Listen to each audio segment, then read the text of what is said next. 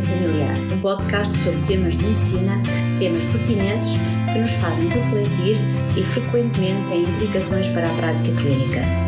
E damos as boas-vindas ao nosso anfitrião, professor Dr. Carlos Martins.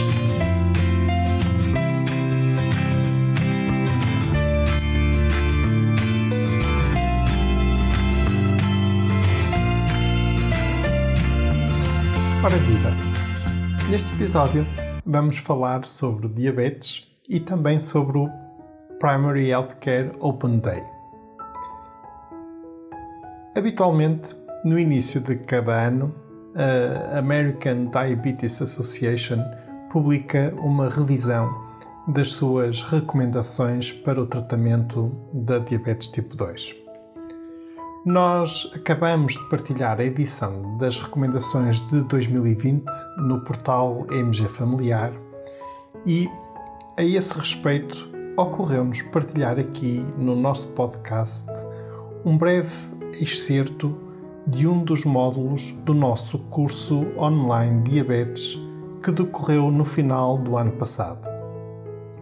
Nesse módulo, tínhamos connosco a doutora Susana Heitor, e a respeito das equivalências entre as várias soluções de terapêutica oral para a diabetes tipo 2, usando como base umas tabelas retiradas das recomendações conjuntas publicadas pelas associações europeia e americana de diabetes, em poucos minutos a doutora Susana efetuou uma revisão interessante dos vários fármacos ao nosso dispor. Nessas tabelas, que podereis encontrar no link que partilhamos em conjunto com este episódio do nosso podcast, as diferentes soluções terapêuticas são classificadas de acordo com o seu grau de eficácia. E, nessa perspectiva, a doutora Susana Heitor começou por nos chamar a atenção para o potencial de elevada eficácia no controle da diabetes tipo 2 de certas medidas de estilo de vida. Qualidade da dieta, a atividade física e a restrição de, de energia, de aporte calórico, vão ter uma, uma eficiência intermédia e aqui o exercício físico vai ter uma atividade que pode ir de muito alta até intermédia. E, portanto, isto é fundamental. Quando falamos em diabetes, não esquecer desta primeira página. Nós damos medicamentos, mas está todo o mundo e, e isto está ainda muito em fase exploratória no nosso país.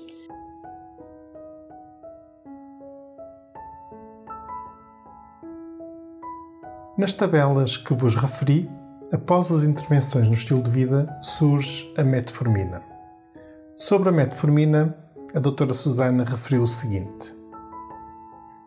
E pronto, só relembrar que metformina, sem sombra de dúvida, continua a ser um, a primeira linha, a primeira dama, sempre em todas as guidelines. Isto não muda, nem há perspectivas de que venha a mudar. Fala-se muito porque, efetivamente, a metformina apesar do KPPDS 33 nos continuar a dar as diretrizes, não há estudos de segurança cardiovascular como todos estes CVOTs que nós temos vindo a descobrir ao longo dos últimos anos, mas ela continua um, confortavelmente na primeira linha, eu acho que ninguém lhe vai tirar a camisola amarela, um, tanto nas guidelines da ADASD como nas do Canadá, vem logo metformina a seguir análogo GLP-1 inibidor SGLT2 e até nas nossas guidelines nós vemos que ela está aqui muito patente e considerada até um, como linha, linha potente. Atenção que a nossa sociedade diz que quando temos uma hemoglobina A1C acima de 9%, não é para ficar só com metformina, porque ela, apesar de vir como potente, não vai conseguir trazer um doente para os 6, não vai dar uma descida de 3% de hemoglobina A1C. E, portanto, isto é um bocadinho à semelhança do que se passa no controle da hipertensão arterial. Nós temos que tratar o doente em conformidade.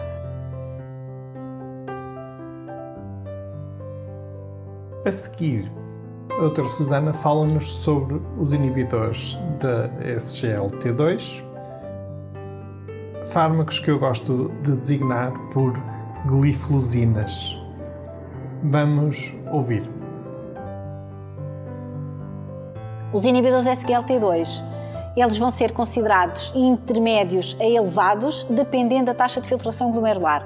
Estes medicamentos funcionam de acordo com a função, a taxa de filtração glomerular, e quanto mais filtração glomerular tivermos, portanto, taxas de filtração glomerular normal, eles vão ser bastante potentes à medida que vamos perdendo capacidade de filtrar, porque o mecanismo é por filtração da glicose, nós vamos perceber que eles não são tão potentes, mas temos o add-on dos, dos, dos efeitos cardiovasculares e perda ponderal, que são muito importantes e não desprezíveis.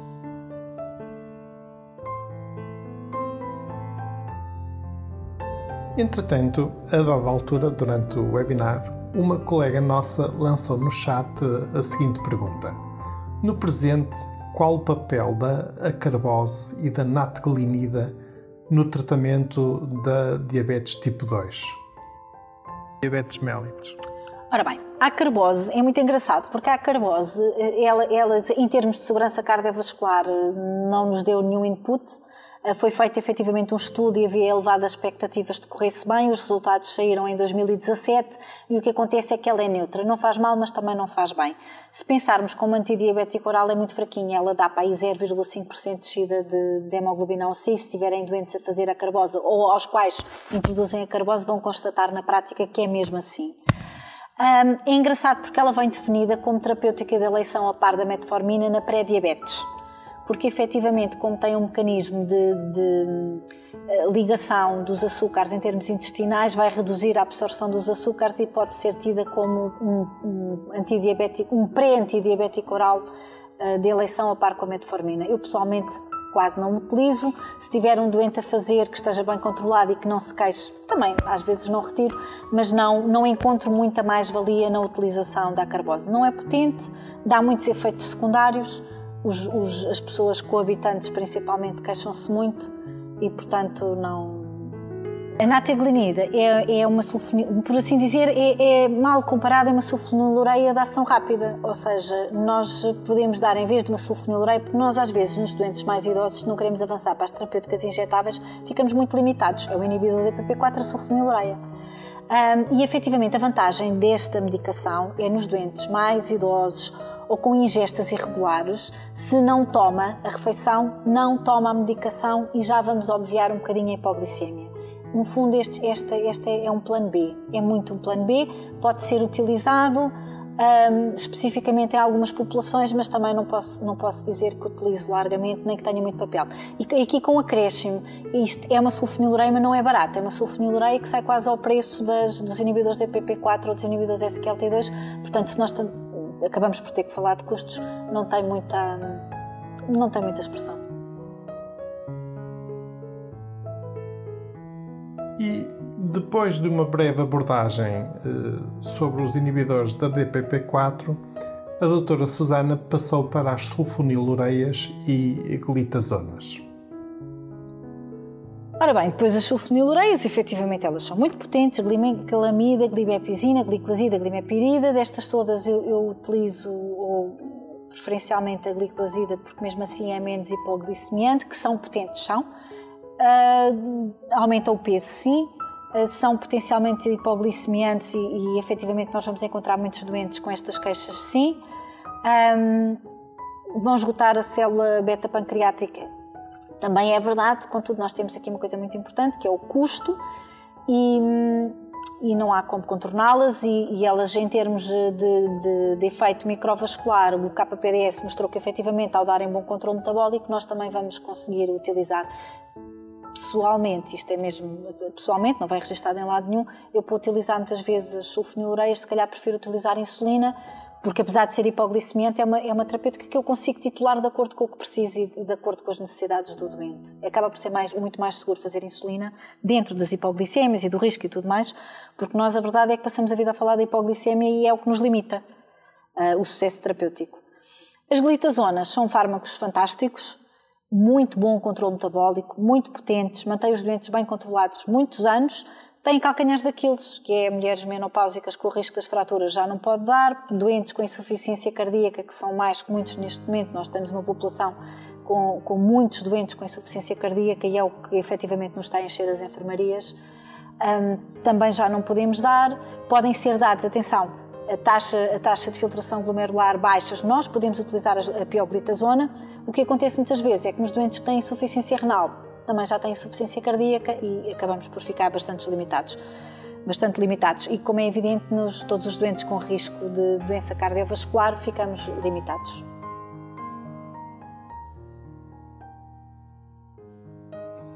Finalmente, a doutora Susana Heitor abordou os análogos do GLP-1, que eu gosto de designar por TITs.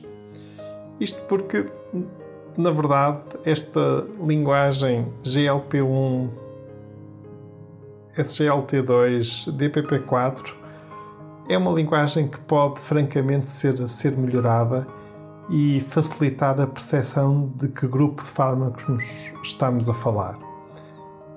Deixo esta, esta sugestão.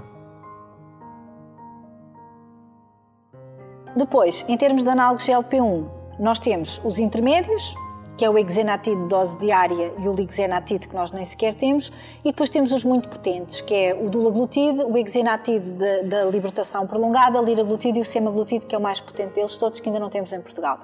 E efetivamente estes fármacos são muito potentes, controlam mesmo os nossos doentes, com a ressalva de que efetivamente há doentes que nós temos muita perda ponderal, excelente controle metabólico, há doentes que nós vamos ter pouca perda ponderal ou nenhuma e muito bom controle metabólico.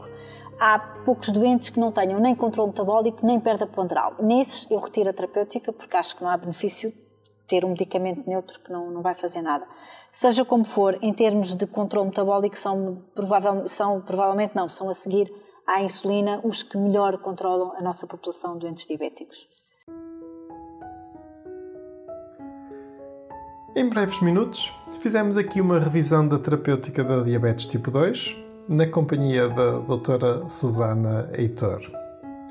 No portal MG Familiar podereis encontrar as guidelines da ADA para 2020, os quadros que aqui referimos e no Dr. Share, mais concretamente no canal InfoShare do curso online Diabetes, podereis rever na íntegra o webinar onde a doutora Susana proferiu estas declarações.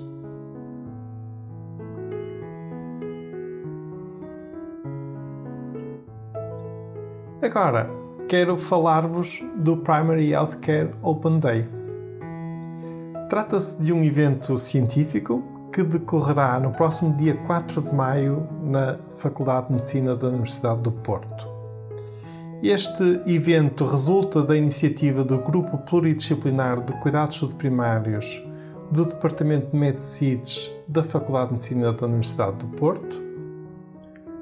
É um evento em que vamos focar diferentes temas da área da medicina geral familiar e dos cuidados subprimários. Vamos apresentar resultados, alguns deles em primeira mão, de investigação produzida por médicos de família nacionais e vamos ter sessões a duas vozes. Estas sessões vão ser interessantes porque vão colocar frente a frente o investigador, mas também o seu orientador. No fundo, vamos olhar para os resultados uh, apresentados pelo investigador, mas também para a perspectiva do orientador sobre a forma como a investigação se desenrolou e sobre uh, a forma como os investigadores do lado académico, universitário, lá está, os orientadores, podem apoiar os colegas, uh, os investigadores clínicos, neste caso mais ligados ao terreno da medicina geral e familiar. Este evento também será uma ótima oportunidade para os colegas conhecerem melhor as diferentes atividades formativas existentes na área da medicina geral e familiar e organizadas pela equipa docente do Grupo Pluridisciplinar de Cuidados Subprimários da Faculdade de Medicina da Universidade do Porto. A vossa presença será importante. Ajudem-nos a robustecer a medicina geral familiar no mundo académico e, em concreto, na Faculdade de Medicina da Universidade do Porto. A inscrição neste evento é gratuita e no portal MG Familiar podem consultar o programa e realizar a vossa inscrição. E deste modo, chegamos ao fim de mais um episódio do nosso podcast. Muito obrigado por terem estado desse lado. Até breve. Fiquem bem e continuem. Um abraço.